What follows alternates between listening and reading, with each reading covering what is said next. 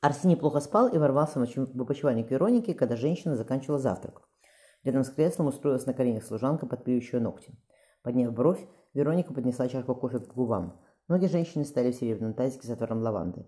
«Я сказала Паулу». Она вздохнула. «Есть запись, есть порядок. Я ни для кого не делаю исключений. Будь он, сам, будь он хоть сам король, хоть Вероника тоненько улыбнулась, твой друг Хуан Австрийский. Я не про тебя», — отмахнулся он. «Я про нее. Как мне ее добиться?» Женщина поставила кофе на стол. «Вы победитель Прилипанта. Примите ваши военные таланты, герцог. Подумайте головой, в конце концов. Вспомните, как ухаживать за женщинами. Тем более, куртизанка улыбнулась, у нее есть дети. Очень хорошо, пробормотал Арсений. Оказавшись в лодке, он велел вести себя в арсенал. Приподняв голову, Марта ахнула. Ворота были такими высокими, что в новое здание арсенала, законченное, по словам герцога, всего пять лет назад, могло спокойно зайти самое большое парусное судно. Из украшенной золоченой резьбой гондола с бархатным пологом на корме, пологом на корме медленно вплывала внутрь. Шин, шин, сын широко открыл голубые глаза – «Смотрите, Адор», — наклонился герцог, — «здесь строят военные галеры. Как те, что сражались, при Лепанто?» Мальчик с восхищением разглядывал двигающиеся по каналу корабли. «И вы такой командовали?» «Ваш сын, сеньор, сеньор Марта, удивительно хорошо говорит для своего возраста», — заметил Арсини. «Ему еще нет четырех? Весной будет четыре». Тео подергал за подул. «Мама, а сколько здесь работает человек в таком огромном здании?» «Больше пятнадцати тысяч», — ответил Арсини. «Смотрите», — он указал на остров Галер. «Это единственная верфь в Европе, где могут построить корабль за один день. «Но турки проиграли прилипанты из-за недостатка у них парусного флота», — заметила женщина. «Вам не кажется, что суда весельные более непригодны, непригодны для больших морских сражений?»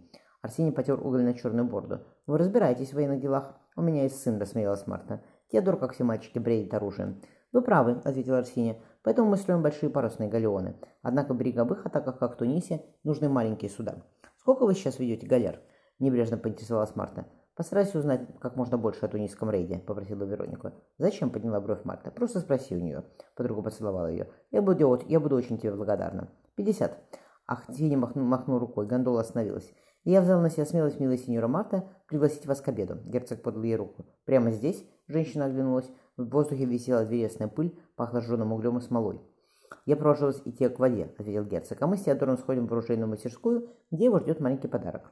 «Пушка?» – осторожно спросил ребенок. «Пока нет», – Арсений погладил его по голове. «Но я уверен, что когда ты вырастешь, ты будешь командовать и пушками. Я буду воевать», – заявил Теодор. Мальчик повернулся к матери. «Да? Что с тобой делать?» – заткнула Марта. «Будешь». На набережной раскинули шелковый шатер. Опустившись в кресло, Марта посмотрела на бескрайнюю гладь лагуны. «Мама», – спросила Тео, – «почему ты не выходишь замуж?» Сев на ковер, положила темноволосую, дочь положила темноволосую голову ей на колени. «Ты хочешь, чтобы я вышла замуж?» – спросила женщина. «У всех есть отец, а у меня нет». В уголке зеленого глаза появилась слеза. Мне нравился Селим, он был добрый, мы с ним играли. И Сапфире Филипп нравится, с ним весело. Он знает много интересных историй. Даже его светлость, хотя он только о войне разговаривает, тоже нравится. Девочка прижалась к матери. Замуж тебе выходит, когда любят человека, развела руками Марта. Так полюби, разряженно закричала девочка. Девочка, полюби, чтобы у нас был отец. Если бы это было так просто. Марта услышала голос сына. «Мама, Паула подарил мне маленькую шпагу». Когда дети убежали за стола, Арсений внимательно взглянул на женщину. Пригубив тепло вина с корицей и мускатным орехом, она повертела бокал. «Вы надолго здесь, ваша светлость?» – спросила Марта. Герцог потянулся. «Пока построят 50 галер, пока республика предоставит гипсов, пройдет еще месяц, не меньше». Он раздавил сильными пальцами орех. «Я от вас никуда не денусь, сеньора, если вы об этом спрашиваете». Мужчина протянул смуглую ладонь. «Помните, я вас поцеловал у Вероники? Теперь вы меня поцелуйте». Откусив кусочек ореха, он взглянул на Марту. «А если я не хочу вас целовать?» Она смотрела на детей. Теодор и Тео фехтовали. Сын размахивал новой шпагой, его сестра отыскала на берегу палку. «Вашему сыну надо нанять учителя», словно не услышав ее, заметил Арсений. «У него прекрасные задатки. Он отлично двигается, у него хороший глаз. Я могу оплатить занятия». Полные губы улыбнулись. «Я и сама могу», – тихо сказала Марта. «Не сомневаюсь», – Арсений потянулся. «Слушайте, сеньора, мне надоело. Я не любитель ходить вокруг да около. Я вас хочу, я вас возьму сегодня же». «Нет», – покачала Марта головой. «Хотеть должны оба, ваша светлость. Я не хочу.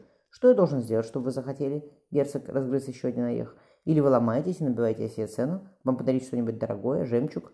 Марта спокойно отозвалась.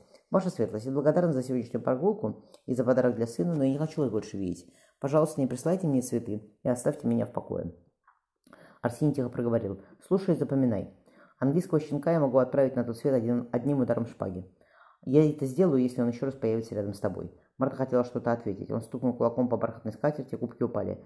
Красное, словно кровь вино, растеклось по столу. «Закрой рот, когда я говорю», — велела Арсения. Марси... Марте внезапно стало страшно. Мраморная терраса Вилла Дель Поджо мокла под дождем. «Твой муж вернется сюда до, до тунисского похода?» Франческо Медичи, герцог Тосканский, глядел на, полуке, на потоке воды. «Очень унылая стоит зима». Пусть сходится единственной его галеры, отплывая на юг. Нет.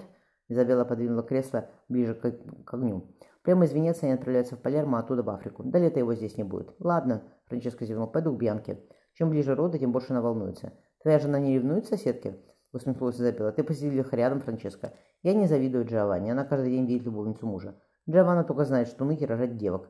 Брат выругался. Зачем мне шесть дочерей? Что я с ними буду делать? Мне говорили, что не надо жениться на болезненной бабе. Зато у Бьянки между бедер пойдет военный корабль. Она родит мне сына, я его признаю, и вопрос с наследником будет решен. Из Франческо внимательно посмотрел на сестру. Но ты, Изабелла, помни, что можно мужчинам, то не дано женщинам.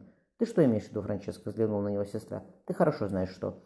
Ответил герцог Тосканский. Брат вышел, не говоря более ни слова. Спасибо, милая, дальше я сама. Изабелла подождала, пока служанка расшурует ей корсет. Девушка выскользнула из спальни. Герцогиня с облегчением потерла небольшой круглый живот. Старая нянька умела определять, кого носит ее мать, Элеонора Толецкая, мальчика или девочку. «Ты девочка?» – нежно спросила Изабелла. Дитя задвигалось, она улыбнулась. Женщина подошла к выходящему на мокрый грустный сад окну. Пусть бы только он быстрее приехал, Господи. Пусть бы только был жив и здоров.